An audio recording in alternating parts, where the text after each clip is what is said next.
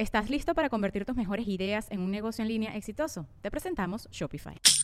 Tal vez no lo sabías, pero nuestro podcast More Than Mamis es un negocio. Y lo comenzamos, por supuesto, para desahogarnos y hablar sobre la maternidad, no para convertirnos en expertas de ventas y del e-commerce. Así que sí, necesitábamos ayuda para vender nuestro merch y poner en marcha nuestra tienda. Por eso estamos tan contentas de usar Shopify. Regístrate con tan solo un dólar por mes en shopify.com barra sonoro, todo en minúsculas. Ve a shopify.com barra sonoro para llevar tu negocio al siguiente nivel. Shopify.com barra sonoro.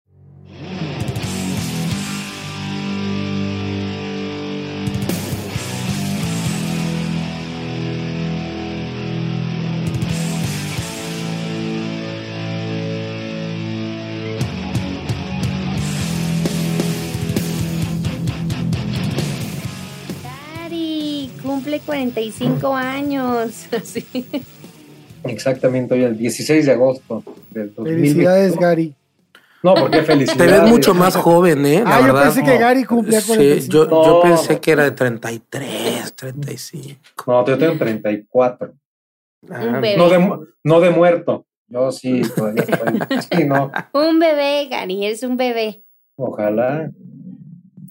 Mira, cuando llegues a nuestra edad, ¿verdad, Durán? Uh, ya empezamos quiero hablar con de esos reclamos.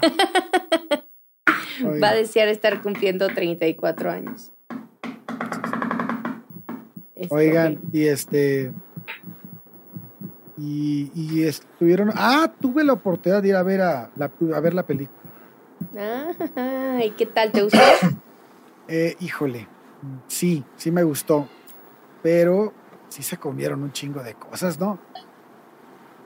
O sea, cosas muy importantes, güey, que creo que, güey, se pudieron haber.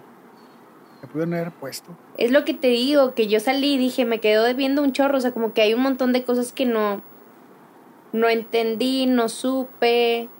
Lo que sí lograron es que salí a buscar la información que sentía que me faltaba. Ah, Bueno, hizo su chamba. Sí, su cometido era como que te quedaras picado para tú buscar como más información. Sí, pero eso nos llevó a la plática de la semana pasada, donde a mí me cae mal. Ahorita voy a hacer cambios de opinión. E- e- Ese es, la apuesta del día. Durán, ¿crees que lo logre? no sé, no sé. Así, Durán, no sé. No sé si lo. Lorx estoy seguro que cree que no lo va a lograr. No te escuchaste nada, Durán. Yo no he hablado. No habló, Ah, nada más hizo carita. sí.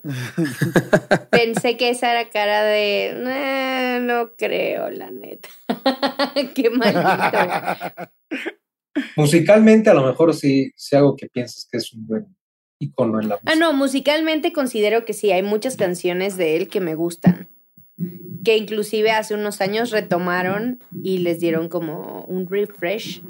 Y ahí es donde me descubrí que eran de Elvis y fue como, ah, esa canción me gusta. Inclusive hay un comercial de. Nike.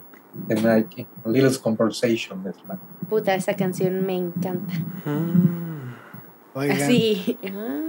No, recordando los noventas durísimo. Porque aparte el anuncio salió en los noventas, ¿no? Sí, salía No, Ronaldinho. como en los Ajá. 2000, tranquilízate. Ay, híjole, es que yo tengo bien embarrado. Los 2000 y los pies para mí son los 90. Los Ah, tengo chica, como, como ahí embarrados, ¿Qué, güey. Pues como nací, como nací en los, al final de los 80, güey, para mí mi primera parte de edad son los 90, güey. Pero pues muchas cosas pasaron en 2002, 2003 y mi cerebro no cambió de, de década, güey. No, estás muy mal. Así soy yo. Sí. Bueno, aquí- bienvenidos amigos. Qué bueno que están aquí con nosotros. Este, esto es Averiados, el podcast donde hablaremos de gente rota, gente averiada, gente que logró expresarse por medio de la música y nos hizo sentir lo y nos hizo sentir lo mismo que ¿Y si ellos fue fuera bueno. Y si sí, nos hizo sentir lo mismo que ellos fuera bueno o malo. Yo soy Lors Johansen, comediante medio tiempo, especialista en hacer comentarios fuera de lugar. Eh, conmigo están Alex Durán, que es muy, muy amante de, yo creo que este instrumento ya lo dije, pero lo quería volver a decir, Ah, mira. el huevito. Ah, cabrón, ¿ese cuál es, güey? pero él toca dos a la vez. ¿Me estás albureando? Toca dos, Él toca dos a la vez los huevitos. Ahora sí. como maraca. Güey. El huevito ese que está lleno de arroz. No sé qué. Nombre científico nombre. y en inglés, Ajá. shaker. Sí, el shaker. Ah, el huevito. En español es el huevito. Oh. El huevito. Si tú le dices a la gente, tú en esta canción vas a tocar los huevos y ya saben que van a tocar. Por eso es el favorito de Durán. Sí. Y, Yes. Pues a él le gusta el huevito. Hola, Durán. Hola, ¿cómo estás? Ah, ahora sí me vas a dejar hablar. Pensé que no, porque la Pues semana pasada no me dejaste, güey. ¿Qué pedo? ¿Cómo estás, Loros? Bien, ¿y tú? Pues bien, aquí esperando este, este episodio con ansias porque quiero ver tu cara. ¿Quieres ver mi cara? Quiero ver tu cara después de que hablemos de el resto de la historia de Elvis. Mi cara va a ser de desaprobación Muy y probable. desagrado. Gary, nuestro acompañante del día de hoy, nuestro experto. Pero bueno, antes de continuar para allá, voy a presentar a nuestro otro experto de música, Shui. Hola, yo no toco los huevitos. Ay, por favor. Ay, bueno, un poquito. Muy bien, bienvenido, Shui, ¿cómo estás? Bien, bien, aquí muy emocionado con todo lo que vamos a platicar. Yo también creo que te van a cambiar, hacer cambiar de opinión un poquito. Vamos a ver. Vamos a ver qué tal. Y también, igual que la semana pasada, esta semana nos acompaña un experto en Elvis, fan, eh, así leidísimo en el tema, que apuesta con que va a cambiar mi percepción de Elvis Presley. Gary, bienvenido. Gracias, gracias. Y es mi, mi propósito hoy es hacerte cambiar de opinión. Vamos a ver si podemos pasar sobre la pedofilia. No era, no era, no era pedófilo. Empezamos fuerte. Vamos a ver, que ese es el principal argumento de por qué lo odio. Pero bueno, Muy bien. ya está. ¿Quién va a empezar? Ale. Pues nos Cuéntanos. quedamos, nos quedamos a principios de los 50, ¿no? Esta década que es un, una antesala de lo que va a ocurrir eh, a mediados y a, a mediados de los 60 que va a ser donde explota el rock and roll de Chuck Berry y todo. Bueno, antes de eso, el rock de Chuck Berry. Antes de eso, pues hay una etapa muy importante que son los 50 y donde Elvis, en compañía de pues, muchos músicos negros que no tenían tanta audiencia como Elvis la tuvo, porque, pues, porque eran negros y porque la, la gente era, en ese entonces había un problema de racismo muy duro, como era Muddy Waters, como era B.B. King, como era Ike Turner, eh, las principales emisoras de Memphis ponían seguido a estos músicos, eh, aunque, aunque el hecho de que sonaran en la radio no significa que tenían la misma, la misma fuerza o lo, la misma, este, el mismo impacto, porque pues la sociedad era una sociedad un poco cuadrada. Eh, del otro lado del río, Mississippi, en el este de Memphis, también llegaban sonidos de otros bluesmen, como eh, Sonny Boy Williamson, eh, Wolf, Arthur Big Boy, Robert Nighthawk. Eh, había este, muchos gustos musicales con los que pues, Elvis estaba completamente empapado. Era un, un, eh, un, este, un diamante en bruto que se estaba moldeando y que estaba conociendo pues mucho de lo que estaba dando eh, la música ¿no? en los barrios más bajos. Este, pues esas fueron sus influencias. Lo forjaron. eh, te empezó a tomar clases con Jesse Lee Denson. Era un músico este, que era amigo de los hermanos Burnett. Eh, no tenía un concepto de Elvis como, como un alumno destacado, pero algo le veía, como muchas personas después lo van a hacer, algo veía en él que lo terminó haciendo in- incluirlo en un trío, ¿no? Un trío que montó con Johnny Black. Johnny Black es una pieza importante porque es el hermano. ¿Él era negrito también? Johnny Black, no sé, fíjate, yo creo que sí. La mayoría de los músicos de ese entonces lo eran. Pues a lo mejor lo que veían es, está cantando nuestra música de la manera correcta y tiene el color adecuado en este momento. Para De ahí- pegar. Ajá. Puede Ahí ser. está. Ahí va- vamos a ver una frase que dijo después que va muy ad hoc con lo que estás diciendo tú. Este, él, te digo que lo acabó incluyendo en un trío con Johnny Black. Eh, Este es el hermano del futuro contrabajista de, de Elvis, que va a ser ya después en sus años en, en, en Sun Records, ¿no? Que va a estar, es muy interesante. Que la película en esta parte no este no ataca tan fuerte. O sea, esa es una, esa es una de las partes que yo dije, güey, ¿por qué se brincaron tanta historia en esto? Porque de repente nada más están en un circo y de repente, ah, sí, es el que está sonando en la radio. Sí, pero para que sonara en la radio no fue así de, me presento en Sound Records y sueno. Este, este, creo que tuvo varias ocasiones, incluso el, el, DJ que le llamaba, ¿no? Al, al- que manejaba las consolas en Sound Record, le dio varias oportunidades porque no lo convencía. Y no. no Gary, veo que estás haciendo como, claro, efectivamente. No, ¿Qué sí, sabes? va, va- va bien, lo único es por él, como él lo dice, no fue nada más de, ya llegué, quiero grabar un disco.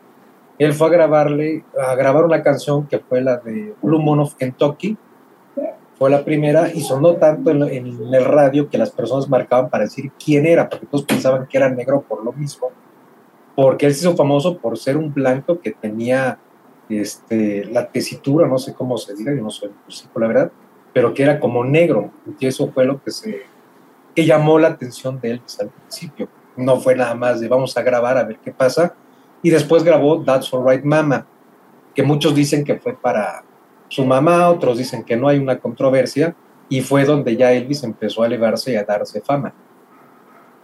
Bueno, se Pero ya supone. estaba en son.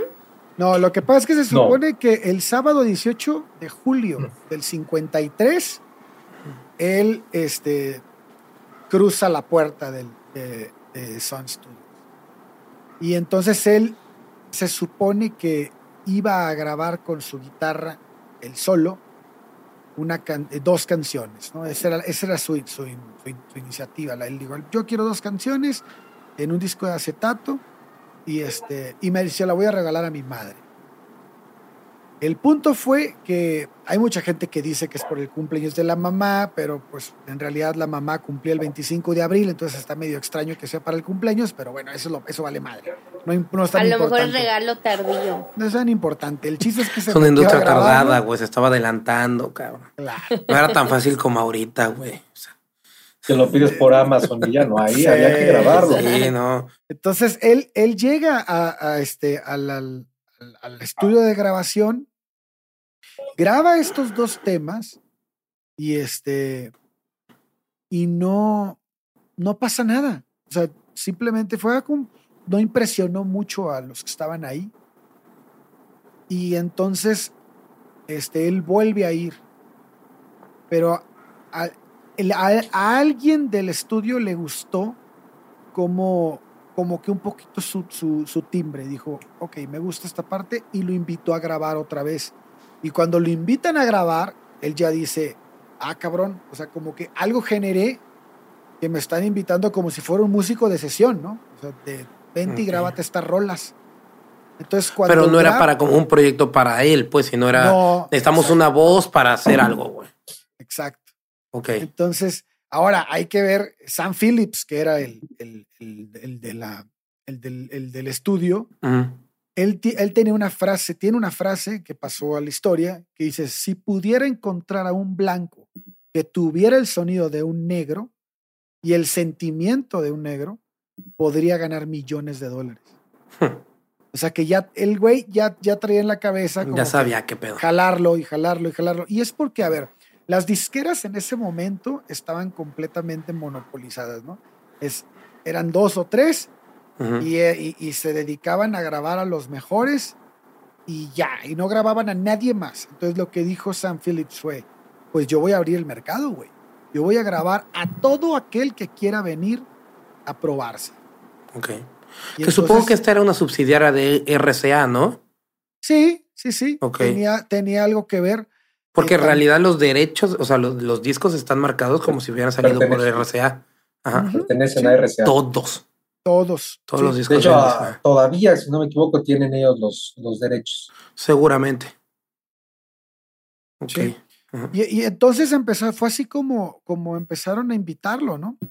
Eh, este, había, al principio, Memphis Recording Service se limitó a grabar a artistas este, semidesconocidos para vender sus canciones discográficas, eh, para vender sus canciones a discográficas más grandes. Ese era el negocio. Dijo, voy a captar raza porque pues pasaban un chingo de músicos negros, güey que no podían pagar tanto, se los grabo, igual y me consigo en lo que le pego a alguno y la vendo. Entonces, este, también estaba Chess Record de Chicago, Modern Records en Los Ángeles, y, y estas eran las, las disqueras que te digo que estaban fuertes. Ok. Pero Philips eh, pronto dijo, ¿sabes qué, güey? Yo voy a dar un paso más adelante y voy a producir mis propios discos. Ya no le voy a vender a las disqueras grandes. Yo voy a hacer mi disquera y voy a trabajar sobre lo que esto, para que me deje a mí. Y en febrero Claro. de 1952 funda Sun Records. ok, ya, Ok. ya. Voy a, voy a- voy a- me estoy yendo un poquito para atrás para entender qué es Sun Records. Entonces ya este, esto va a ser en las mismas instalaciones donde empezó su primer estudio, que no se llamaba Sun Records, sino que era un estudio así de, pues chiquito. Entonces, eh, esa fue como que la primera piedra, ¿no? De uno de los proyectos que van a, que después, pues ahora sabemos que fueron los pioneros de la historia del rock. Eh, ahí, allí grabó en 1951 un single de Rocket 88 de Jackie Branston, el, el que era el de los Delta Cats, no sé si lo, lo tienen en mente a ese güey. Era No. Jackie Branston and his Delta Cats Ok. y era considerado por muchos, va a ser considerado por muchos como el primer tema de rock and roll y compuesto por un por el mero líder de la banda que era Ike Turner. Que hace rato se los mencioné que era el que de los que estaban sonando en ese entonces. Aquí van a estar grabando en los años siguientes a muchas estrellas de country que, que van a, este, a, em- a empezar a incursionar en el rockabilly. Artistas como Jerry Lee Lewis, estaba Carl Perkins, Johnny Cash, Ray Harris, Warren Smith y obviamente pues Elvis Presley, ¿no? Bueno, pues entonces en este, en este ambiente musical de la, de la ciudad, que ya, ya se está destacando Memphis, ¿no? Como un, una zona donde están llegando músicos de alto nivel. Y este. Y Elvis conocía muy bien la historia de San Phillips.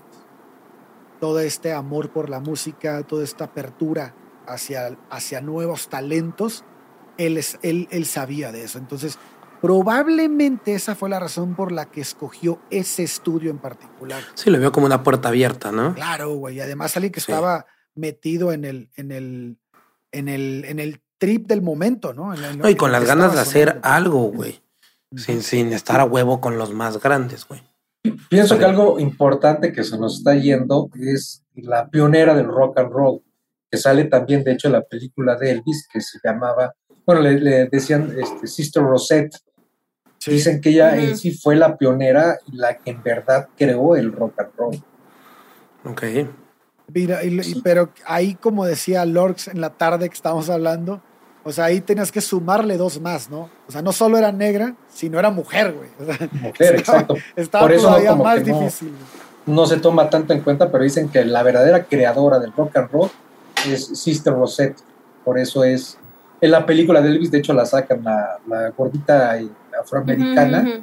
Ella es Sister Rosette, que dicen que es, fue es la pionera del, del rock and roll y maestra de Elvis, imagínense, ¿no? A mí, a mí me Y de encanta. todos. Sí, de todos los que estaban empezando. A mí me encanta esa parte de la película porque te deja ver, dejan, dejan claro que Elvis no fue un artista que, ¡pum!, explotó y ah, empezó a componer y se hizo un chingón. No, es un güey que traía una corriente de música negra muy fuerte, o sea, y que, y que se empapaba de ellos. Y, incluso hay una parte en la película donde dice, güey, yo quiero cantar la canción que está cantando ese güey, porque es, como que él, él amaba esa parte de, la cultura, ¿no? De ellos.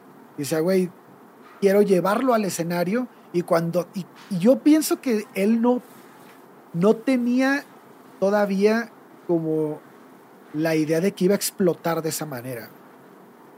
Entonces cuando explota de esa manera, creo que logra eh, enaltecer la música que él amaba, porque al principio podríamos pensar que, que bueno, era un privilegio, era blanco, que sí lo tenía, era un privilegio blanco y no le costó tanto trabajo. Y, y, tení- y ta- y tal vez si no hubiera habido racismo, muchos negros hubieran estado en ese lugar mucho antes que él, porque incluso la forma de bailar era de ellos también. Pero también está el mérito de decir, voy a llevar esta música hacia allá, güey.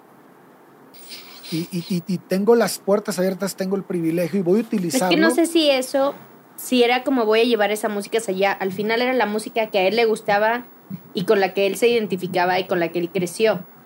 Creo que no pudo haber sido distinto, porque esa era, esa era su música, pues. No es como que tenía un abanico, él, o sea, no es como que él decía, ah, bueno, yo hago todo este tipo de música, Es que escojo sí. la, la música negra. No, es que sí, Sí. tenía ese abanico. Es justo por eso el comentario. Porque el- Elvis tenía, Elvis es de los artistas que más estilos de música cantó.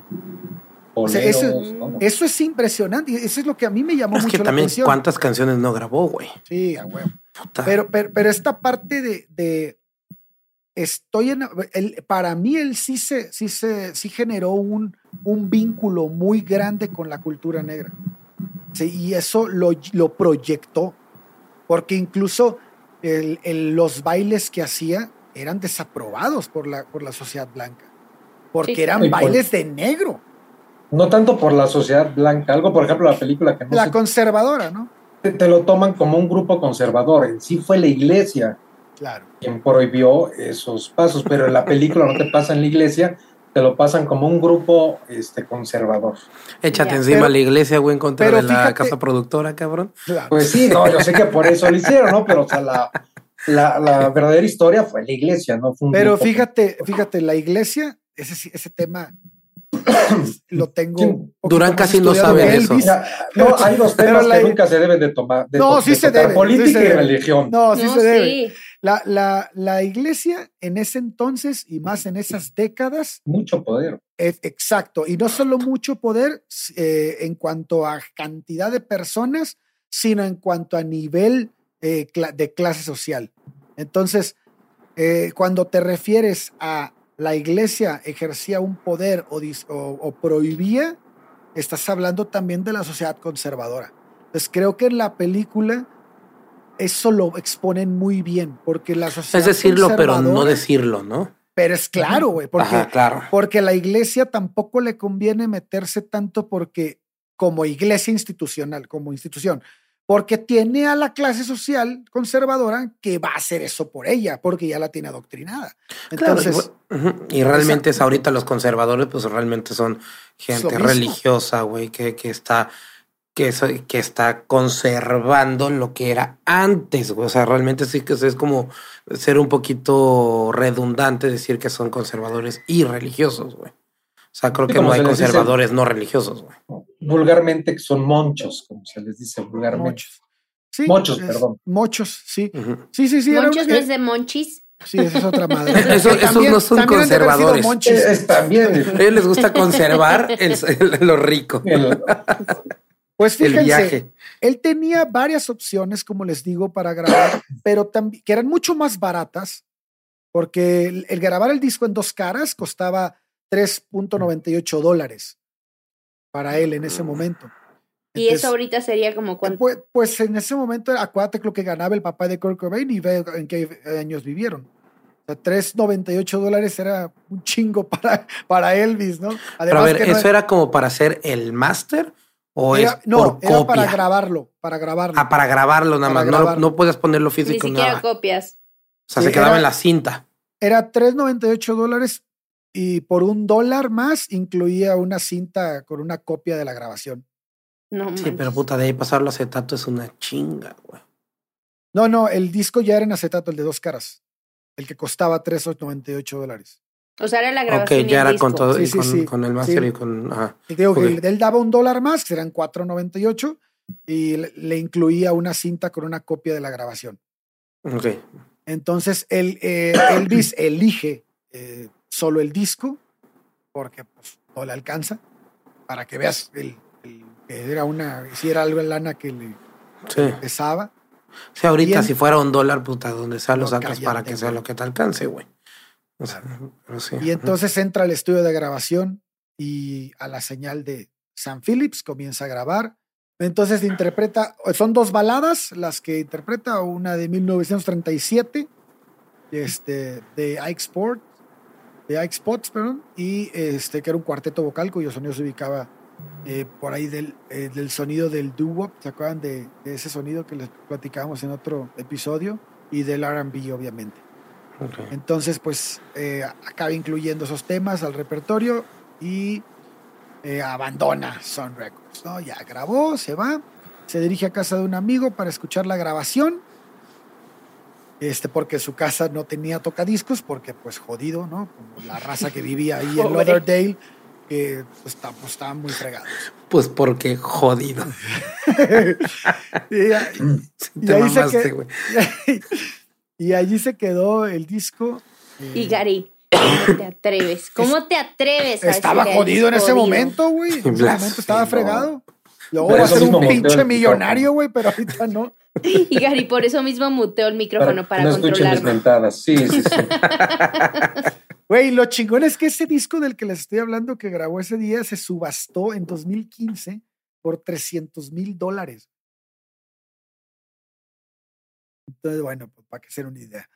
Y este, durante los meses siguientes de esa grabación, eh, Elvis empezó como a que ahora sí ya a centrar sus esfuerzos en ser un cantante. Empezó a, a echarle más ganas a ese lado. Y este, y empezó a, pues a caer ¿no? varias veces ahí en Sun Records con este, con todas las excusas del mundo. Incluso te digo que grabó un par de canciones a principios del 54. Y este, y estuvo pues prácticamente haciendo sus pininos, ¿no? Ninguno de los temas que grabó ahí en ese momento generó alguna impresión en, en Sam Phillips. Pero luego, este. Ah, luego lo, lo, lo metieron a un cuarteto vocal y, y lo sacaron, güey, porque no tenía oído, güey. Entonces porque no tienen como entrenamiento. Ajá, güey, no te, ya ves que pues los hacen hacer musical. ciertas voces para hacer Sí, claro. acordes y pues él no, no daba una en eso. Se iba con la voz del güey de al lado. Yo, yo creo, como no Cosas podía que me pasarían cantando. a mí también, este, como no podía generar armonías, pues le dijeron, pues ya eras, ¿no? ¿Qué crees, ya- carnal? Sí. Y entonces, bueno, pues ya, este, está un día en su casa y le dicen, oye, güey, este, pues jálate al estudio a grabar. Le, está, está Phillips con otras personas ahí y dicen, pues vamos, quiero que lo escuches. Y empieza a cantar, güey. Y entonces como que empieza a cantar, pero siento yo que estaba como muy nervioso, güey, en el estudio. Y además, ya ves que hay veces que te dicen, es que no has encontrado tu voz, güey. Ujú. O no has encontrado Justo tu te sonido iba a en los preguntar eso. instrumentos. ¿Siempre cantó con su pinche vocerrón y todo el pedo? ¿O no fue algo que fue perfeccionando hasta Yo que ya creo que lo fue perfeccionando. No sé, Gary, que te... Sí, No, yo fue- también. Obviamente fue perfeccionando. No Sí. tenía la, la misma tesitura que en su último concierto como en los primeros. No, ya después estaba ahí un perro, güey. Pero, el, pero, pero en estos momentos estaba así como encontrándose a sí mismo en la música. Como, los guitarristas que Sí, encuentran claro. su sonido, como, bueno, como todo. Sí, pero vaya, en, en un instrumento como la voz, siendo que, que aparte, pues él no traía como un entrenamiento vocal, ni musical, ni nada, pues chance, hay gente, güey, que nace y ya canta poca madre y canta así, y no tomó nunca ningún canto, ninguna clase de Sí, canto. Yo y así se van un y, la pulen un poquito, pero chance él cantaba en otra, o sea, en otro rango y después eh, ya encontró que podía cantar acá bien verga y pues, ¿Sabes qué, güey? Creo que era, Yo- te- ¿cómo se llama? Te- eh, un rango de ópera, no me acuerdo.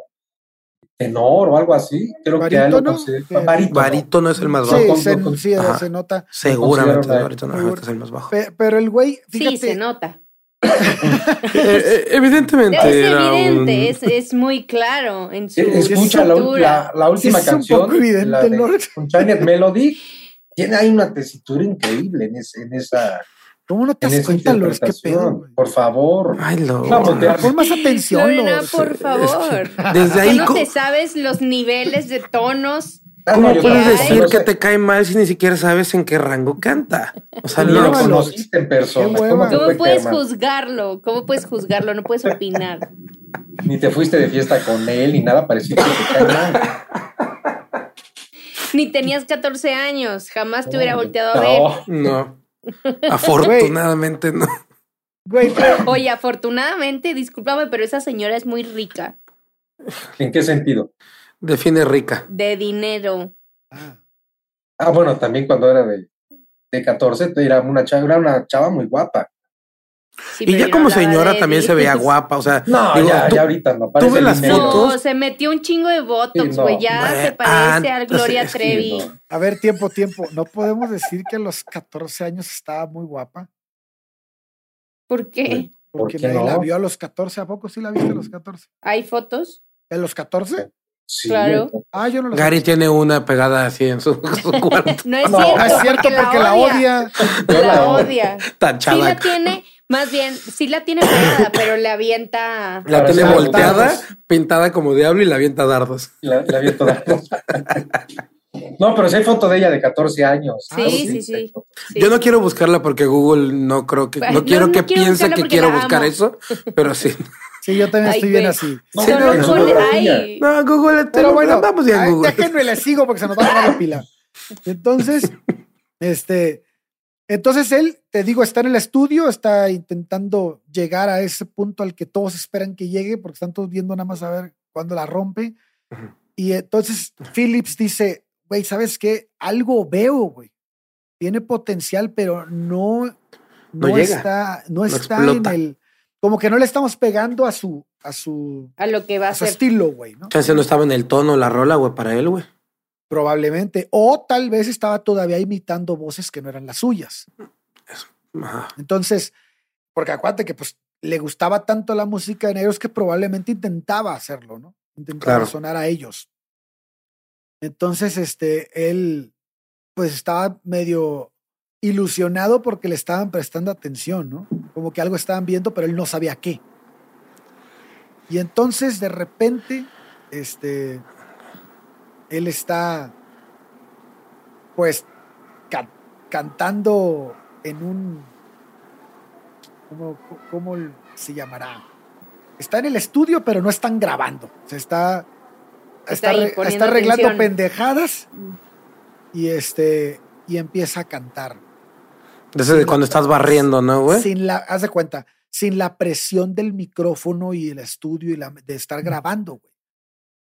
Entonces, cuando, Y este, cuando Sam Phillips lo escucha, dice, no mames, eso es, güey. Eso es lo que estoy buscando. Entonces, este, es, es, una, es un momento épico para, para Phillips y a mí se me hace que no lo mencionan tanto como deberían, porque cuando alguien descubre un talento así, para mí es, es, es, es como una virtud, güey. Hay muy pocas personas que dicen, no mames, esa madre, eso, eso va a pegar, güey. Y le atinan. Y Sam Phillips fue lo que le pasó. Fue así como de, ah, cabrón, esta madre ya sonó distinto. No sé si tú tienes algo de eso, Gary. ¿Habías escuchado esa parte de, la, ese momento en específico? Sí, de hecho yo siempre dije que si el coronel Tom Parker nunca lo hubiera conocido, Elvis hubiera sido el mismo. Alguien más hubiera dicho, tú eres el, el indicado para cantar ese género o cualquier tipo de género, a lo mejor no en el momento, porque como sí dijeron hace rato, pues obviamente uno intenta imitar lo que escucha, la del el tipo de voz, pero yo pienso que hubiera sido el, el coronel Tom Parker o no, Elvis hubiera sido Elvis, porque cualquiera lo hubiera, lo hubiera señalado para intentar grabar con él. Claro. That's All Right es la canción que empezó a cantar. Es de Big Boy Crudup. Es la canción que empezó a cantar, este, te digo así, sin presión. A capela. De hecho, se puso a cantar repentinamente. Es un, es un, es un viejo blues. Y entonces ya te digo, ahí es cuando dice, no mames, algo brincó, güey. Tronó la chispa y dijo, esta, esta, rola es, este, este es el sonido. Entonces, eh, Big Black toma el contrabajo, güey, y se pone a tocar, güey, cuando, cuando empieza a cantar esa canción. Y este, y en chinga, Scotty se, se une con la guitarra. Y pues el pinche Sam Phillips, que era un, un conocedor del blues, dijo, no mames, por fin ya encontramos el sonido y pues vamos a, este... A darle. A ver qué pedo, ¿no? Decía, siempre hay una frase muy, muy chida que, que decía Sam Phillips, que era, busca el punto de partida y repítelo. Entonces, encontraron el punto de partida y nada más era llevarlo por el mismo camino y es cuando empiezan a grabar.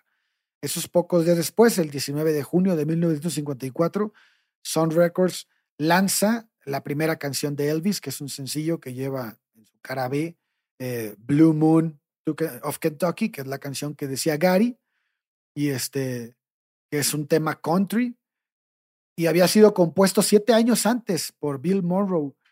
Era un músico que había sentado las bases del estilo bluegrass. ¿Te acuerdas cuando hablamos de eso con Jaco Pastorius? Y este, él tenía un grupo que se llamaba Bluegrass Boys. Y este, y pues la rompe, güey, lo trepan al radio. Ah, le dicen, vas a salir en tal, en tal, este, tal día, en tal emisora, y este, a tal hora, güey. Entonces, pues él se va y, y pues todo empezó en la radio, ¿no, Gary? Todo comienza en la radio cuando explota Elvis. Sí, pues que de hecho en esa época pues, la tele no era muy como ahorita, que, que, hay videos que en MTV, que todo eso, todo se basaba en, en, el radio. De hecho, Elvis, el primer video musical, se puede decir como MTV, fue Jailhouse Rock. Mm. Fue el primer video musical que, que, que, se hizo, fue de Elvis Presley. Oh, pues al, al poco después de la grabación, antes de la salida oficial del disco, Phillips va a llamar a, a Dewey y este, para invitarle a, a, los estudios, que era este, Dewey Phillips, era un, este, era más conocido como Daddy O, que era un DJ, ¿no? El, el DJ más popular de Memphis. Y tenía un programa en una emisora de radio que era la WHBQ. Y este, y, lo, y aquí había un, un dato muy importante, que es que a este güey lo escuchaban con la misma fidelidad blancos y negros en toda la ciudad. Entonces, cuando, cuando Phillips le, le habla a Dewey, le dice, güey, este, vente a, vente a los estudios para, para que cheques lo que acabo de encontrar, güey, es Elvis. Este, pues al principio el güey llega, el güey, este cabrón ya había visto un chingo de músicos. Y dice, ay, pues a ver a quién me van a enseñar, cabrón. Entonces se sienta a verlo y este. Y era un güey de, de opiniones bien viscerales, güey. Era un cabrón así. Si estás de la chingada, te lo decía en tu jeta, ¿no? Y entonces lo escucha, escucha la grabación y al día siguiente le llama a Sam y le dice, oye, güey, dame dos copias de los discos, güey. Porque lo voy a poner esta misma noche en el programa. Y entonces ahí es cuando Elvis le dice a su familia, este, güey, sintonicen la emisora que tal. Y, y, este, y él se pone bien nervioso, güey, y se va al cine, güey. Y se a chingar a su madre, yo no quiero escuchar nada, güey. Y se va al cine. Y entonces, este, estando en el cine, pues le hablan, ¿no? Eh, porque él pues tiene el miedo de que se van a burlar de él, porque acordémonos que, que traía un, un, background de ese tipo, ¿no? Mm. Era un güey muy bulleado, era un güey que, que, este, que mucha gente se reía de él y lo molestaba. Entonces, este, eso lo confesó dos años después a un periodista que se llama Robert Jennings. Y a él le dice, no mames, es que yo me fui porque no aguantaba la presión. Y entonces, este, decía, güey, voy a, me va a escuchar todo el mundo. Y si el bullying antes era así, el bullying va a ser una mentada de madre. Y entonces, era un pues, chingo de exposición, güey. Le atina el 50%, le atina a que lo va a escuchar un chingo de gente, pero no le atina a que nadie lo va a bullear, güey. Ah, lo bulean. No, nadie lo bulea, por eso no le ah, atina. Y entonces, este, el, el 8 de julio de 1954, Sam Phillips le lleva la, este, la copia del disco, suena por primera vez, te digo que él se va al cine y a partir de ese momento esa central emisora se colapsa de llamadas. Todo mundo pide que vuelvan a poner la canción una y otra vez. Hay versiones diferentes en este caso. Algunos dicen que la pusieron ocho veces, otros que la pusieron siete, otros que la pusieron diez veces.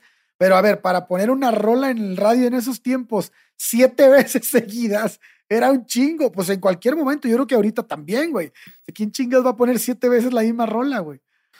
no, este, pero, pero a ver, en el radio no es caro, güey. No hay algo que se llama payola, eso es mito. O sea, no te cobran, por ejemplo, cada vez que como artista pasan tu, tu canción. No, no te cobra el radio. el radio no cobra. Ni un peso el radio te cobra por ponerte en, en, así en rotación. Las radios no hacen eso, y menos en México. si no. Oye, güey, pues entonces, llamadas telefónicas, telegramas, eh, todo este, el mundo coincide en que, pues ese día, el rock and roll da un salto enorme con el nacimiento de, pues ahora sí que la primera estrella, ¿no? La primera gran estrella del rock. Este, no sé si aquí quieras decir algo, Gary, porque es un momento épico y siento que vas a llorar. No, pues por eso no quiero decir nada, porque tengo un nudo en la garganta. No, pues sí, obviamente desde ahí ya se, se puede decir la, la, cúspide donde se hace realmente la carrera de Elvis, donde ya empieza a ser sonada en todas las radios, primeros lugares durante meses en las radios, y es donde ya empieza a ser la fama y muchas canciones que hoy en día las personas que a lo mejor no están muy este, familiarizadas con Elvis, las típicas canciones de Hound Dog, eh, That's Alright Mama, son como, las más, se podrían decir, este, épicas de Elvis o más comerciales, más bien. Pienso que ahí es donde ya empieza la verdadera historia de Elvis. Yo pienso que es desde que empieza a grabar hasta el día que fallece. Ya no, ya no para, güey. Ya no para. Oye, lo chingón es que. Güey, ¿cuándo vas a parar si grabaste 23 discos de estudio, güey? Sí, sí, sí. Grabó más de puta 700 canciones, creo que Pero Además, es el más vendido, güey. Es el güey más vendido. O sea, tiene más de mil millones de copias. Es sí, güey. Es una locura. de hecho, el último disco no lo grabó en estudio, lo grabó en Graceland. Y lo hubiera grabado en su baño, güey. Hubiera pegado. Pues estaba muy cerca del baño, pero sí fue en The Jungle Room, que, se conoce así ese cuarto. Ahí fue donde grabó su último disco, porque ya no podía salir de su casa. ¿Por gordo? No, no por gordo. Madre, Lord. Qué feo que seas así. Es porque obviamente él, no podía. ¿Qué traen con los gordos, ojete? él no podía salir de día de su casa. Por lo mismo que si sales, pues todos ¿Era vampiro? que quieran autógrafos. Pues casi, casi. Él sí era más bien de vampirón. Okay. No, sí era vampirón más bien. O sea, era de, nocturnos. Se dice que la canción de Hound Dog, dato curioso, se tardó más de 31 tomas haciéndola para llegar así a, la interpretación que la canción necesitaba. Güey. No, y de hecho sí, lo que dice en la película sí le pusieron al perro para hacerle burla. Eso sí es real, o sea, obviamente, si te fijas en el video, él está como sonriendo, pero sí está con una cara de, ¿por qué me ponen un perro con un, no me, no acuerdo cómo se llaman esos sombreros, este, alargados, cantando Hound Dog? No, bombín, el bombín es el chiquito. Bombín es el chiquito. El alargado, el de Lincoln, ¿no?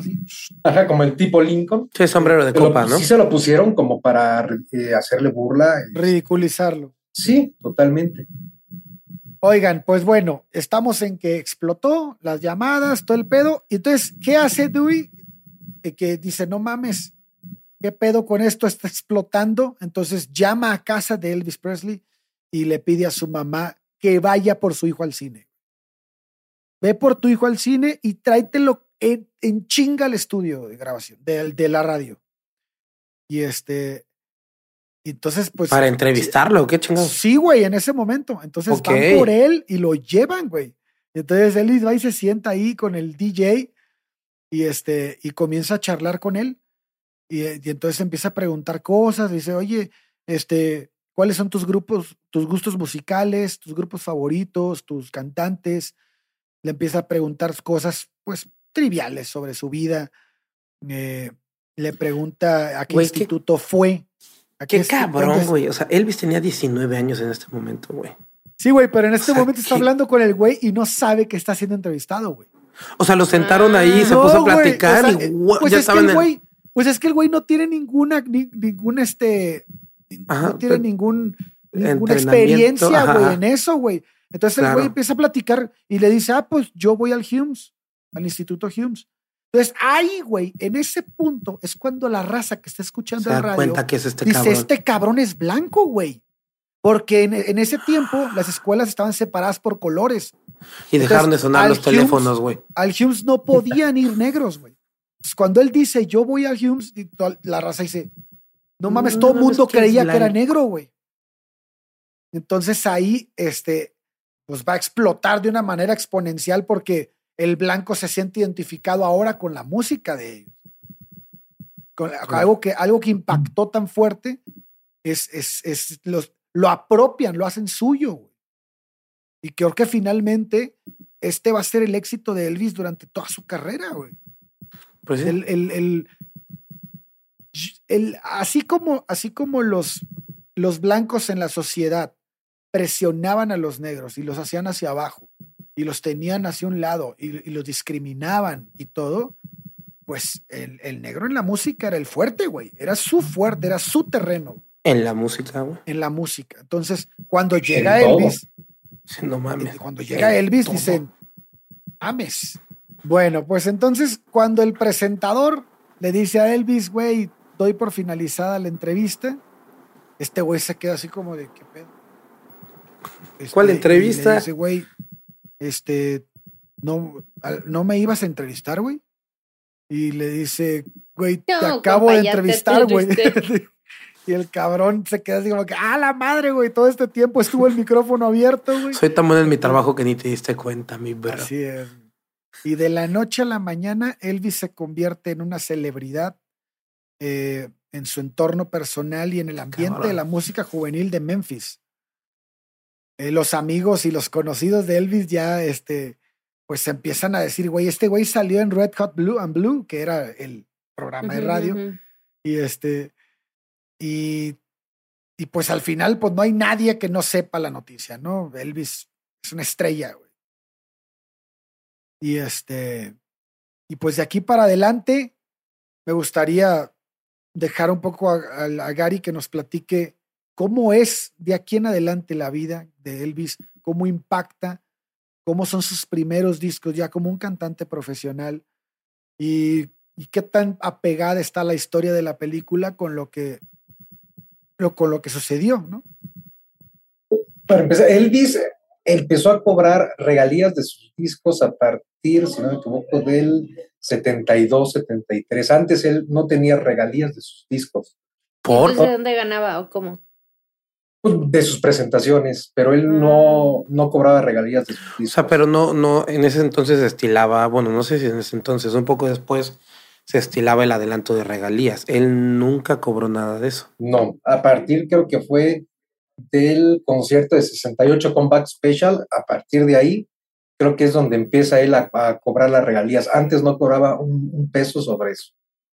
De hecho, o sea, después de que que ya fue un famoso por su rebeldía, fue cuando lo mandan al ejército a hacer su servicio este, social, que dice el coronel Parker, que le convenía para que tuviera una mejor presencia ante la sociedad. O sea, ya era famoso cuando lo mandan al ejército.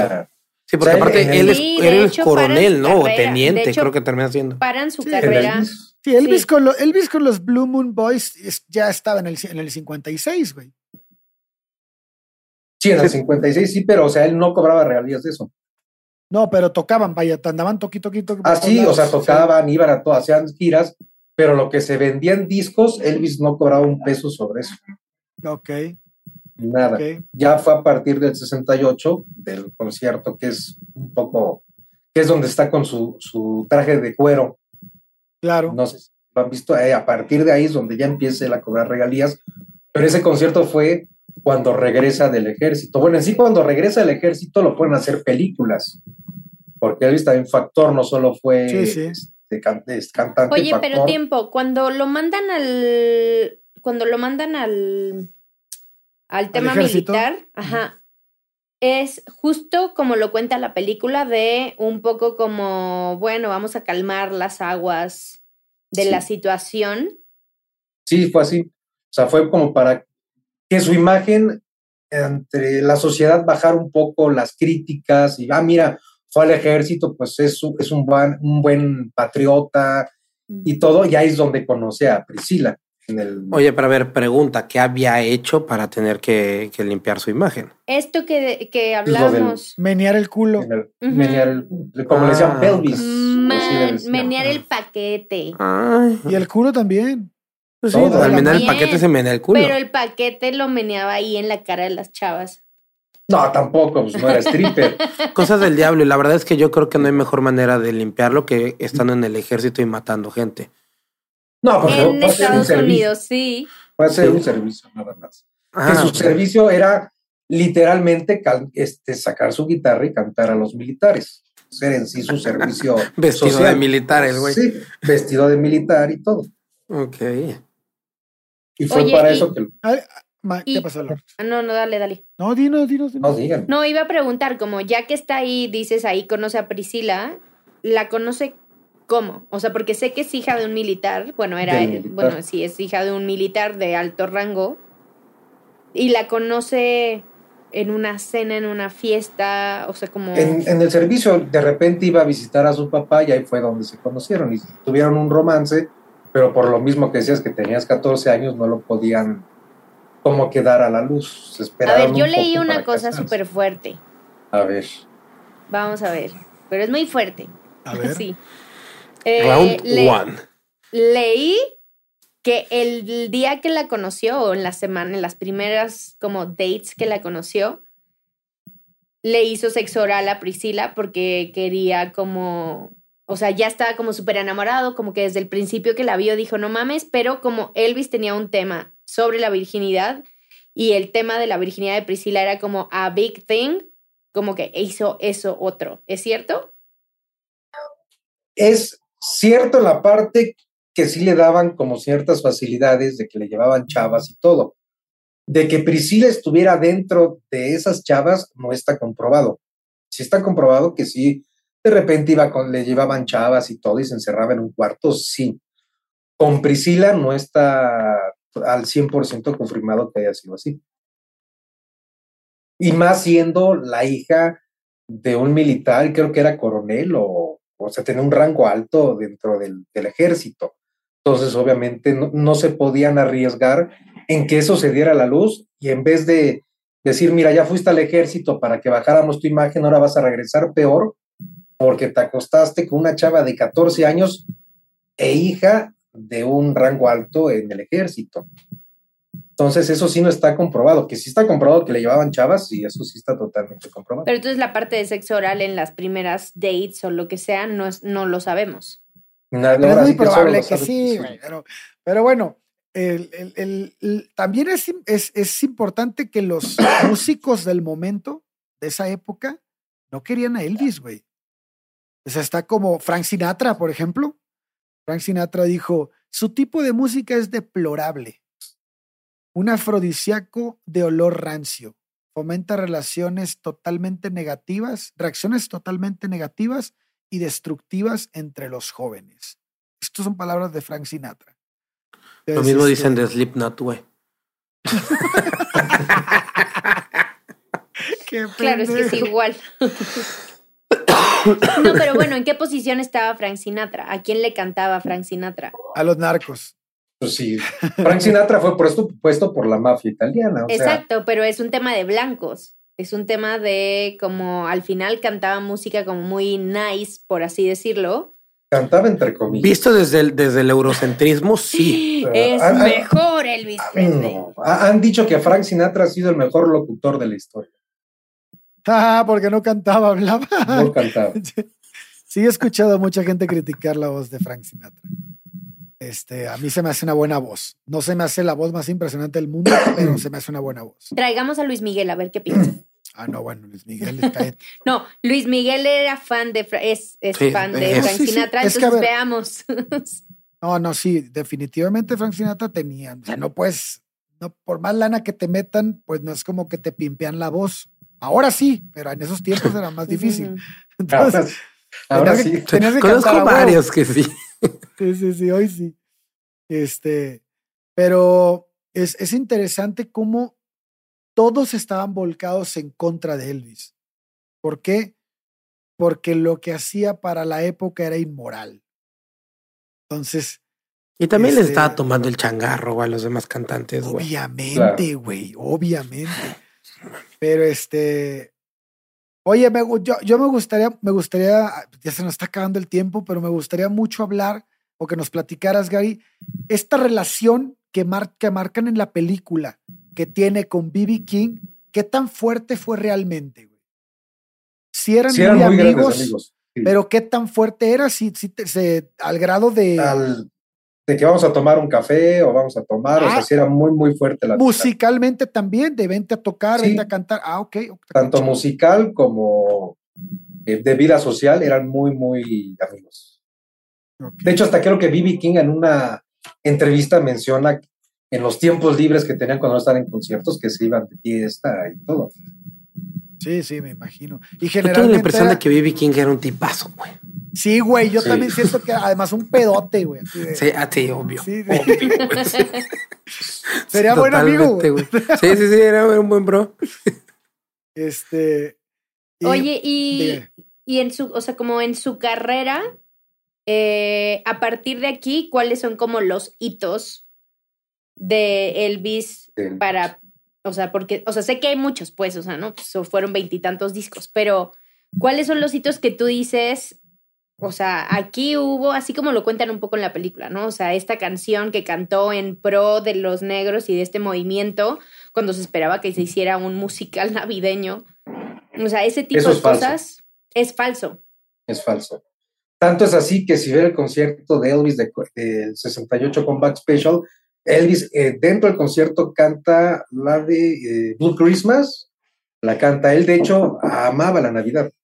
Él amaba la Navidad, era la época que más le gustaba. Entonces esa parte le hicieron falso como para que tú vieras eh, la rebeldía de Elvis, no tanto porque no haya pasado, en sí, bueno, no pasó, pero lo hicieron más bien como para que veas lo rebelde que era Elvis y lo que él quería hacer se hacía, y por eso triunfó. Fue como, yo pienso que por eso pusieron esa parte. Ahora, ¿no pasó qué? O sea, ¿no pasó esa canción como de, de apoyo a la comunidad negra? La de If I Can, If I Can Dream, ¿esa? Pues sí, la que pasan en la película donde... Sí, sí, sí, con su traje blanco. Ajá, o sea, sí pasó, pero no fue bajo ese contexto. Sí, o sea, fue un, un contexto que quiere decir que todos somos iguales, hay que tener paz. Sí, eso sí es verdad. Pero, o sea, no fue como de rebeldía de yo voy a cantar esta para ver si pega, no. Ya estaba dentro de, de lo que se iba a grabar. Del set fue un concierto, fue un concierto y también fueron tanto, eh, un poco de, como de videos, de historias, videos. También fue así. Ok.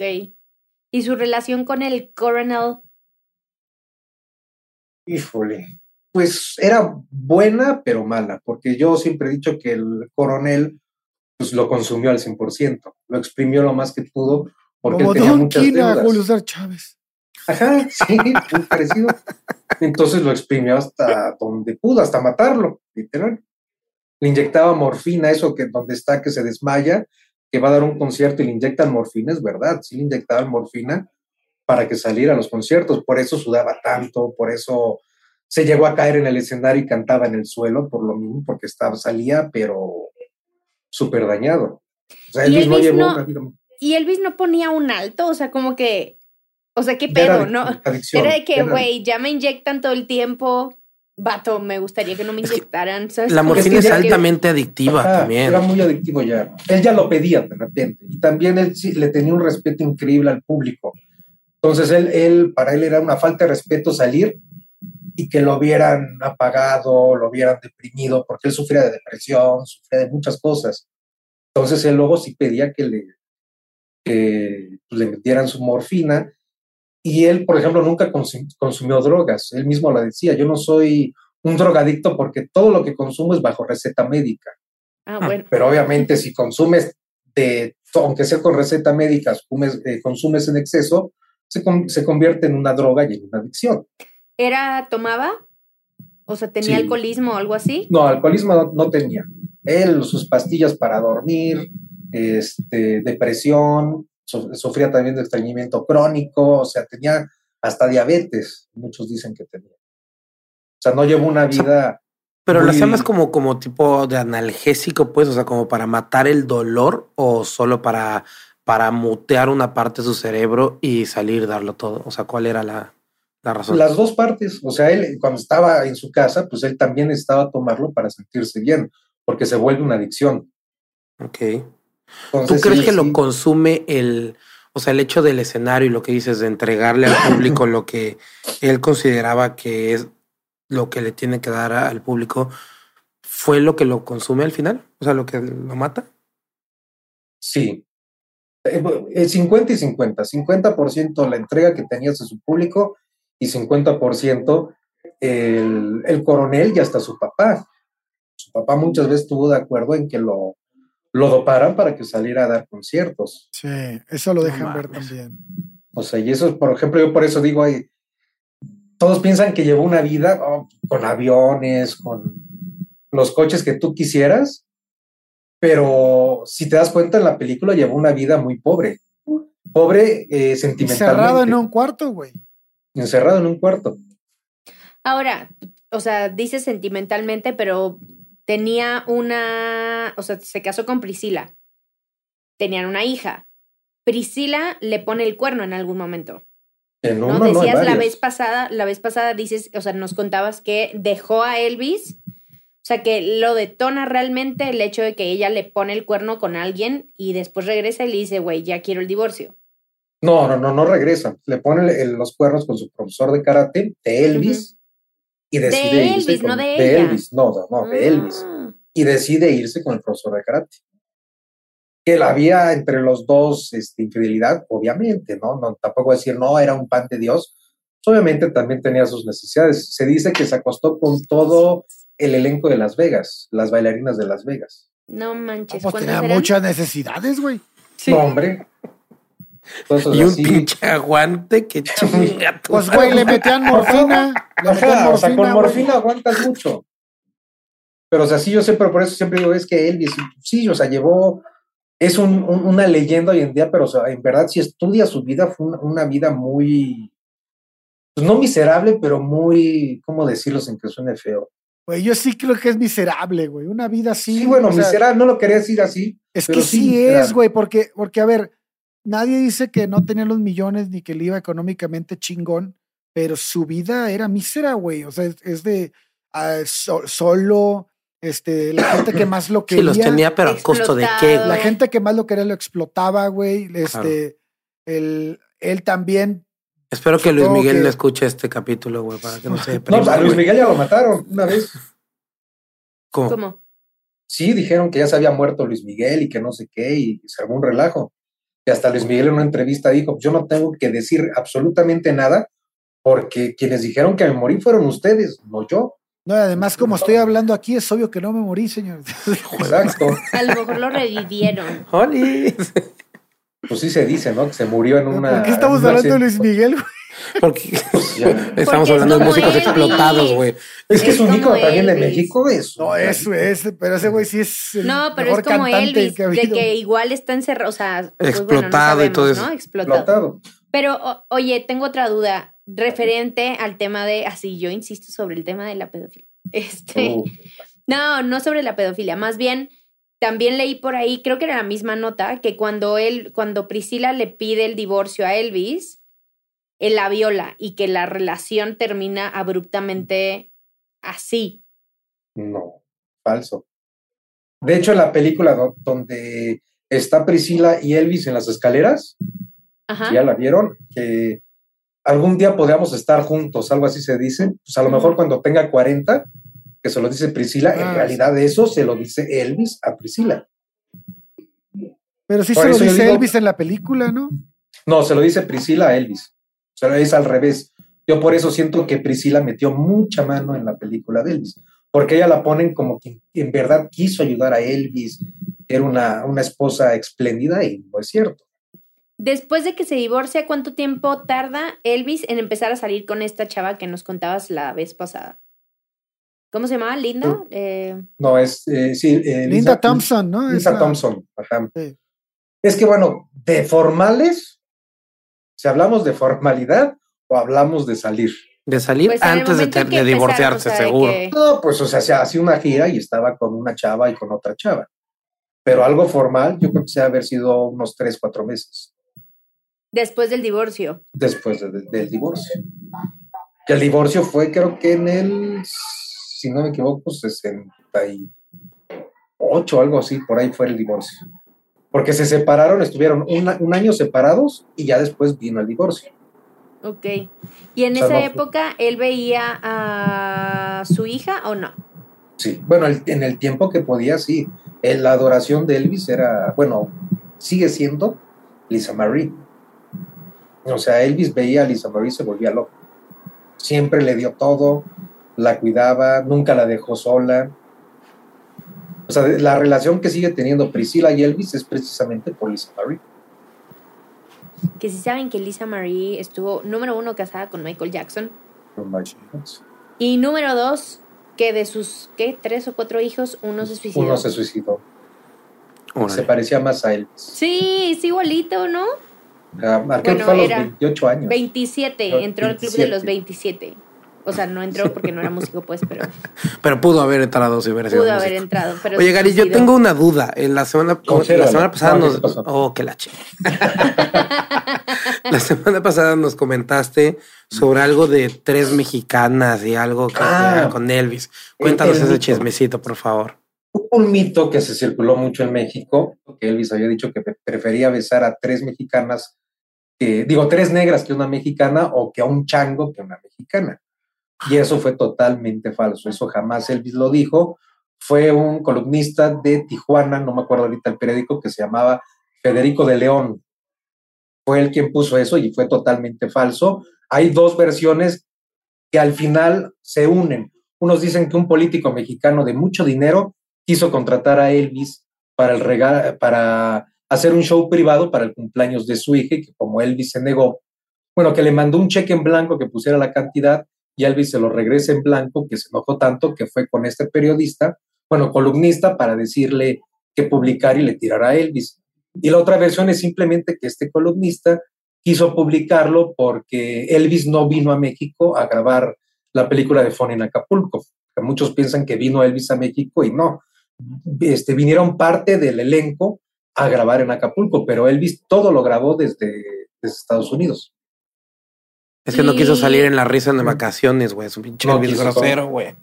No se hace, güey. Oye, y porque hay, no sé, hoy leía una nota, me parece que decía por qué estaba vetado Elvis Presley en México. Es de, sale de ahí. Es, ajá, sale de ahí. Cuando pasa e- eso que supuestamente dijo Elvis, sacan aquí en, en México la película de King Creole y el, y, y el gobierno de México prohibió la, peli- la película de King Creole precisamente por lo que había dicho este Federico de León, de que Elvis había dicho que prefería besar a tres negras que una mexicana, pero fue falso. A ver, y lo de las tres negras y una mexicana puedo entenderlo porque él era muy fan de las negras. Lo del chango no lo puedo entender.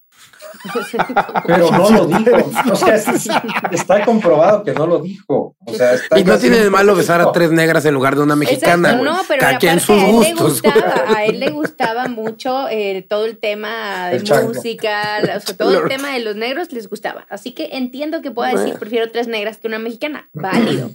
Un chango, óyeme, Mm. De hecho, tenía un chango como Michael Jackson. Hijo de chance de ahí venía. Lisa Ahí venía. Marie tenía un problema con los este, reyes del rock, que tenían changos. ¿no? Entonces, su papá era uno y se casó con otro. Qué buen dato. Qué locura. A ver, ¿Eh? y ahora, otra cosa, y creo que ya por cuestiones de tiempo y demás, tendríamos que preguntar esto. ¿Qué onda con la muerte de Elvis? O sea, ¿cómo murió? O Sí, cómo- la- Sí, sí, sus sí. ¿Fue en el últimas baño o no fue en el 24 horas. baño? ¿Cómo murió? ¿Cómo, cómo murió? Liberando el chismecito, liberando todo, güey, pues. Pero, o sea, ¿quiere más cómo murió? Las 24 horas antes de... A ver, 24 horas antes de. En las 24 horas, eso obviamente estuvo en Graceland, se fue al dentista la noche, regresa, o sea, se los voy a resumir un poco. Sí. Regresa, eh, va con su primo Bill Smith a jugar eh, Rocketball y su novia de ese tiempo, y ya pues están jugando un rato, se va a cenar, toda la cosa, se encuentra a Priscila, no, a Priscila, no, a Lisa Marvin en el pasillo, la vuelve a llevar a la cama, le da un beso, la ropa, la cuesta, y ya al momento de ir a la cama, como a las 8.30 de la mañana, 9 de la mañana, este, pasa al baño, y ahí pasa lo que tiene que pasar, ahí muere Elvis, pero no muere, no está confirmado que murió. Güey, cuando dijiste ahí pasa lo que tiene que pasar, pensé que se había cogido a alguien en el baño. Ah, no, no, no, no, Ah. no dudo Una que algo haya chaquetita antes de la regadera, no sé, algo, sí. No, a, a Elvis le gustaba mucho leer en el, en el baño. O sea, el baño de Elvis no es como pues, el de nosotros, que está la regadera, el excusado el, y el lavamanos. O sea, él tenía, Es se una puede decir, una sala. No, tenía una sala dentro del baño, tenía un jacuzzi enorme, güey.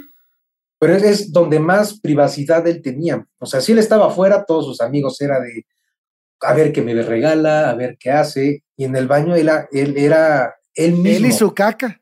él y su caca, literal. Entonces, o sea, Güey, te das cuenta, pobre cabrón, güey. O sea, sí, no o mames. sea, Está ahí en gacho. pero Sí. todos dicen que, que él murió haciendo sus necesidades básicas y eso no está comprobado al 100%. Todos, Entonces, ¿por qué te ardes, Gary? Que lo pongamos como pregunta. porque o sea, se me hace una falta de respeto. Pero ¿por Porque qué no si cagar es tan natural, cagas. güey? Es Él en sí murió. delicioso. De hecho, Aparte. cuando, él, él- él- cuando Eh. él muere, tanto es así que no pudo ir al baño que él guardaba en sus intestinos 24 kilos de heces fecales, ya que él sufría con Ah, estreñimiento cagón. crónico. Ah. Ah, entonces no estaba Entonces- gordo, solo no me había cagado. A ver, Entonces, entonces le, dio un, le dio un infarto por pujar, güey. el otro día yo Muchos vi un dicen video. eso, aunque no lo creas. El otro día vi un video, Muchos justo eso. les mandé un video a Ale y a Shubi. Ninguno de los dos me lo respondió. No lo vi. Perdóname, estaba con el pedo de lo de la llanta. Eh, eh, perdóname, pero estaba haciendo el baño. Este. Estaba cagando. Me lo respondió.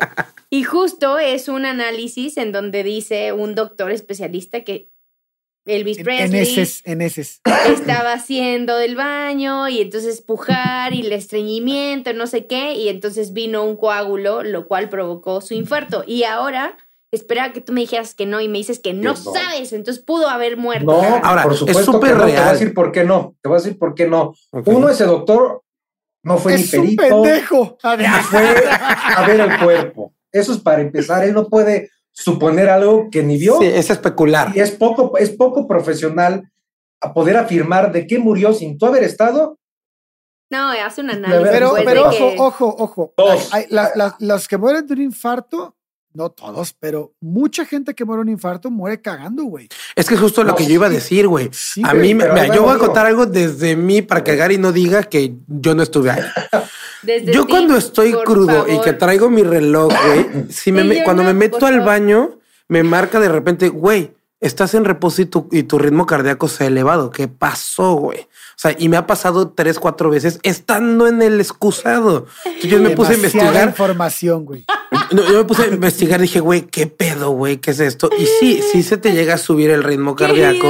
Público, Y hay... ahora sabemos que Shubi está estreñido también. No, no, no, yo no sufro de esa madre. 24 kilos. El que Que es que cuando, estoy... cagas cuando- se mide la frecuencia cardíaca. No, esta madre mide la frecuencia cardíaca todo el tiempo. Si lo pueden ver, aquí el centro mide mi frecuencia cardíaca. Ahí está. Pero ahí les va por qué no pudo haber muerto de eso. Ay, Gary, sigue. Porque no cagó, tenía bien. 24 No, kilos no, de no, caca no, en la... Él, Que él no, fue- que no. él se ahogó por su vómito. Él fue encontrado con un charco de vómito y la lengua de fuera toda mordida. Y esos son signos de, de ahogamiento. O que tenía un en ganas sí- de cagar. O que tienen puede ganas ser. de cagar. O dijo, o No, por arriba o por abajo, pero esta madre sale, cabrón. Ya estoy No, hasta la madre. Muchos habían dicho que, que él se había suicidado. Al principio era suicidio, lo pusieron así. Y después se confirmó que no, que sí fue una sobredosis. No fue de que yo me quiero suicidar, pero lo que ocasionó la, la verdadera muerte de Elvis fue una sobredosis. Y eso viene ya en la ¿De autopsia. ¿Sobredosis de qué? Pues de todo. lo que mujeres. Se, metía De antidepresivos para estreñimiento. se consumía más de 22 mil calorías al día. O sea, no era un cuerpo güey. sano. Dios Aparte, mío. creo que la dieta normal es alrededor de las 3000 calorías o 2000 estaba- diarias, Güey, ¿no? ¿cómo comes 22 mil Él- calorías? Él tenía una fuente de, de Pepsi, perdón, en su casa. No fuente de, de normal, sino una fuente de soda de Pepsi. Pepsi le iba a sortir personalmente a su casa de tanta Pepsi que consumía al día. O sea, él, él no llevaba una alimentación. Era la cuenta más Pepsi, grande que tenía Pepsi. Aparte Pepsi. A mí sí me gusta Pepsi. güey. Sí. Pepsi a mí también. yo Gary, más de Pepsi. ¿Por eso tomas Pepsi? No, yo fíjate, desde, siempre he tomado Pepsi. Me ha gustado más la No te Pepsi. creo, Gary, se me hace Coca. que tomas Gary, por Pepsi eso porque- tomas Pepsi y no vas sí, al baño. No, No, no, es que, es que, bueno, yo personalmente he estado en la peda con Gary y él pide Pepsi. Entonces, por eso quería preguntarle si era por, por Elvis No, o siempre por he sido. Pepsi. Ok. Siempre he sido Pepsi. yo. Me gusta más el, el sabor. Yo, de hecho, ni sabía que cuando yo empecé a tomar Pepsi, yo no sabía que Elvis tomaba Pepsi. Y Ya, ahora bueno, que lo sé, lo amo Cuando supo más. dijo, qué yo que muchacho iba- Ay, qué- Yo conocedor. creí que iba a decir Gary, yo no sé que existía la coca. Ah, Exacto, yo también pensé, yo también pensé. Yo- yo- Yo no esa sabía madre. ni a qué sabe la coca. No, sí, sí, he ¿qué probado. es o sea, esa madre tomado. de Coca-Cola? Sí, Es la roja, ¿no? sí, la verdad. ¿Cuál coca? Es la ¿Es la que competencia de? Pepsi. La- la que Sí, dice- sí, no, Red Cola, es una que es más grande que dice Big Cola, Big güey. Cola, ah. Ajá, sí. Sí, Sí, la he visto. Esa, esa sí la he visto. Bueno, ya, este, ya para cerrar, amigos, este, siento que nos faltó chismear más. Este, Pienso que nos atascamos mucho en, en los La caca. 60s. En la Es que caca. creo que, creo que eso es lo que menos hizo la película, por eso quise hablar más de esa parte, güey. Pienso, o sea, en los 70s faltó lo de Hilton. O sea, faltaron muchísimas, muchísimas Lo del cosas. hotel, lo del hotel, ¿no? Lo de- No Lo se de preocupen, amigos. Yo propongo algo. Propongo que hagamos un live. De acuerdo. También. Un live con Gary y nos vamos rolando y entonces le decimos a la gente que se conecte y nos cuente sus dudas y vamos respondiendo en tiempo real porque Gary sí las va a poder responder en tiempo real. Y ya le preguntaste a Gary si puede. Ya dijo que sí. Ah, ok. Es Elvis, es Elvis, lo que sea de Elvis. Exacto. ¿Cómo no toma coca porque, o sea, porque Elvis tomaba Pepsi? Güey, por favor. No va al No va baño. al baño, güey. Elvis No, yo sí, al baño voy. Odia Ah, qué a mal fan eres, Priscila. qué mal fan eres. Odia a. Priscila por Elvis. Lorx, Durán, ya tienen que informar cómo cagan ustedes. O sea, Gary ya lo dijo, yo ya lo dije, le toca a ustedes, güey. Yo no sé, soy como conejo. ¿Team como estreñido o team, ¿Por o bolitas? team ¿Bolitas? normal? En bolitas. Yo lo único que voy a decir es que antes del embarazo todo bien, después del embarazo todo mal. Fin. Perfecto. No, eso es mentiroso. Antes del embarazo tenías pedos. Ah, bueno, no, no, con la caca, que tenía co- Ah, ¿no? no colitis, tenía Ah, no, era colitis, desmadre gastritis. Era colitis, pero Y gastritis, de lo de otro, sin problema, nunca en la vida, tres veces al día, sin pedos. Bueno, Tres veces algunos, al día, con algunos, qué con algunos, pinche presumida, güey. Después del embarazo, miren, yo Bastante. estoy, casi me voy a morir como Elvis. A la santa. Ya no ¿En el sabes ni qué es lo que cargas, ¿no? Ya no sé, ya no sé quién pesa más. Guácala. Si mi, si mi humanito bebé Ya. o... Eh, gracias por venir a, a ver. Entonces, ya para cerrar, amigos. No, mames. Gary, ¿con qué te quedas? Pues en que la- las personas vamos distinto al baño. y en que sí nos faltó a lo mejor hablar un poco más de, de tanto datos curiosos. Es que es tan extenso ahora sí la historia de Elvis que como dijeron en el, en el episodio pasado que no nos daría tiempo. Pero eh, estoy dispuesto a hacer el live que dijeron, por si tienen dudas, por si quieren preguntar, o que sea, eh, a lo mejor que hay- quieran hablar de cierto tema, estoy totalmente dispuesto para regresar al live. Perfecto. Muy bien. lo vamos a cerrar, amigos. Les avisamos en redes sociales el día que vamos a estar con Gary para responder todas las preguntas que tengan de Elvis, que se les ocurran. Pregúntenle de pedofilia, pregúntenle de popó de Elvis Presley. El sus a huevo, así dirigiendo la pregunta. Pedofilia es un buen tema, por ejemplo. Pero, pero no vamos a hablar de Michael Jackson, es de, de Elvis, ¿no? Pregúntenle del chango de Elvis. Ah, Este- no, ahí sí sale, sí. Ahí yo no lo conocí.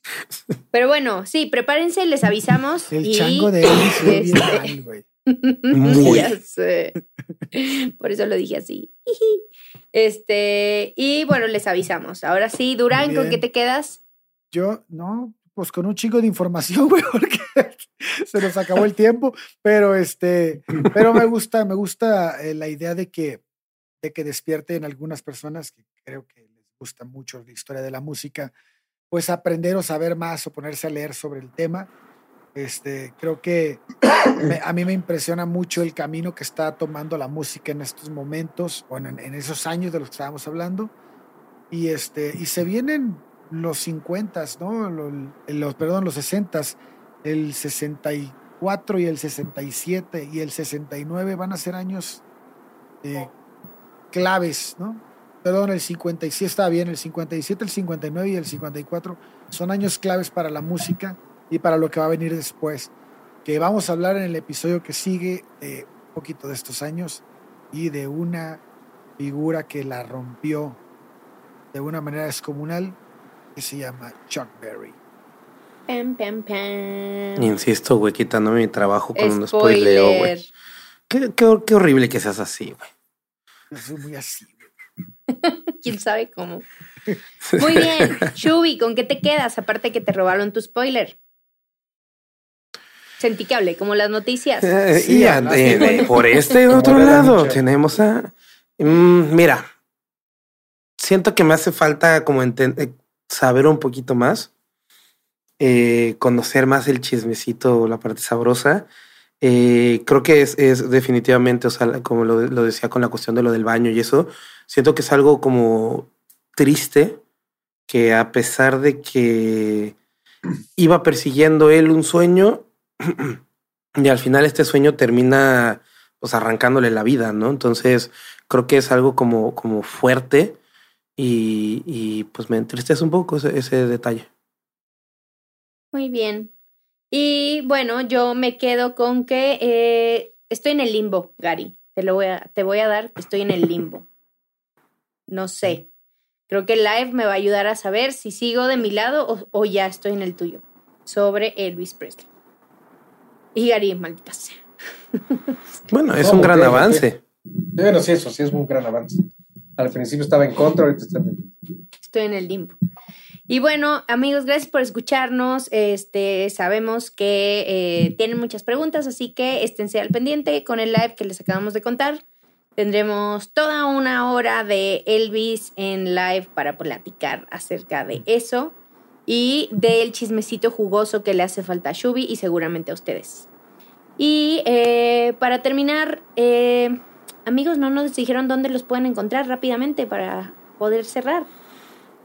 Vas, Durán. Rosario.hereje en TikTok y en Instagram. Gary, En Garilazo todo junto con doble S en Instagram. y Shubi, solo, no solo tus redes, sino tu recomendación musical. Ok, esta vez quiero cambiar un poquito el formato de la recomendación, más que una banda y o un artista. Lo que quiero recomendarles es una sesión de YouTube que de verdad me fascina y esta semana la estuve escuchando por milésima vez. Es una sesión que se llama Soundscape Volumen 1. Desafortunadamente no hay más que el volumen 1. Yo creo que era un proyecto que querían llevar a más, pero pues no se hizo. Yo creo que pandemia, porque justo salió hace dos años la primera. En, este, en, este, en esta sesión encontramos a El Otro Polo, a Anaquena, a Leana Malva y a Andrés Mata, que son tres artistas y una banda venezolanos todos. Lo que más me gusta de esta, de esta sesión es que hacen un intercambio de canciones. O sea, el otro polo canta una canción de Anaquena, de los de Andrés Mata canta la de Leana Malva. Lo hace- hacen todo, se la pasan y, entre todos tocan y van haciendo coros y demás, pero la voz principal la lleva otra persona que no sea el dueño de la canción. Todos ellos son eh, cantautores venezolanos y de verdad es una sesión bastante, bastante bonita. Me gustaría que la escucharan y ya después meternos un poco más a fondo en, en, en la carrera de estos cuatro artistas, ¿no? Eh, y bueno, esa es la recomendación de esta semana y a mí me pueden encontrar en todos lados como guion bajo chubi. Muy bien. Y para quien tenga duda dónde nos encuentran, acuérdense que todos nuestros posteos en Averiados Podcast estamos tallados. Entonces ahí nos pueden encontrar. Y cualquier duda, recomendación o queja, por favor, vayan a redes sociales y déjenla por ahí. Y a mí me pueden encontrar en Instagram como LordsJ y en TikTok como LordsCon. Y ya está. Gracias por escucharnos, amigos. Besitos Gracias, en sus pompis. Bye. Bye. ¿Estás listo para convertir tus mejores ideas en un negocio en línea exitoso? Te presentamos Shopify. Tal vez no lo sabías, pero nuestro podcast More Than Mamis es un negocio y lo empezamos por supuesto para desahogarnos y hablar sobre la maternidad, no para convertirnos en expertas de ventas y del e-commerce. Así que sí, necesitábamos ayuda para vender nuestro merch y poner en marcha nuestra tienda. ¿Y cómo suena con Shopify? Llega otra venta. Shopify es la plataforma de comercio que está revolucionando millones de negocios en todo el mundo. Ya seas un emprendedor desde tu casa o desde donde sea, Shopify es la única herramienta que necesitas para iniciar, administrar y hacer crecer tu negocio sin dificultades. Con Shopify puedo gestionar pedidos, envíos y pagos desde cualquier lugar, brindándote toda la información y estadísticas de tus ventas al detalle. Regístrate para un periodo de prueba con tan solo un dólar al mes en shopify.com barra sonoro, todo en Ve a shopify.com barra sonoro para llevar tu negocio al siguiente nivel. Shopify.com barra sonoro.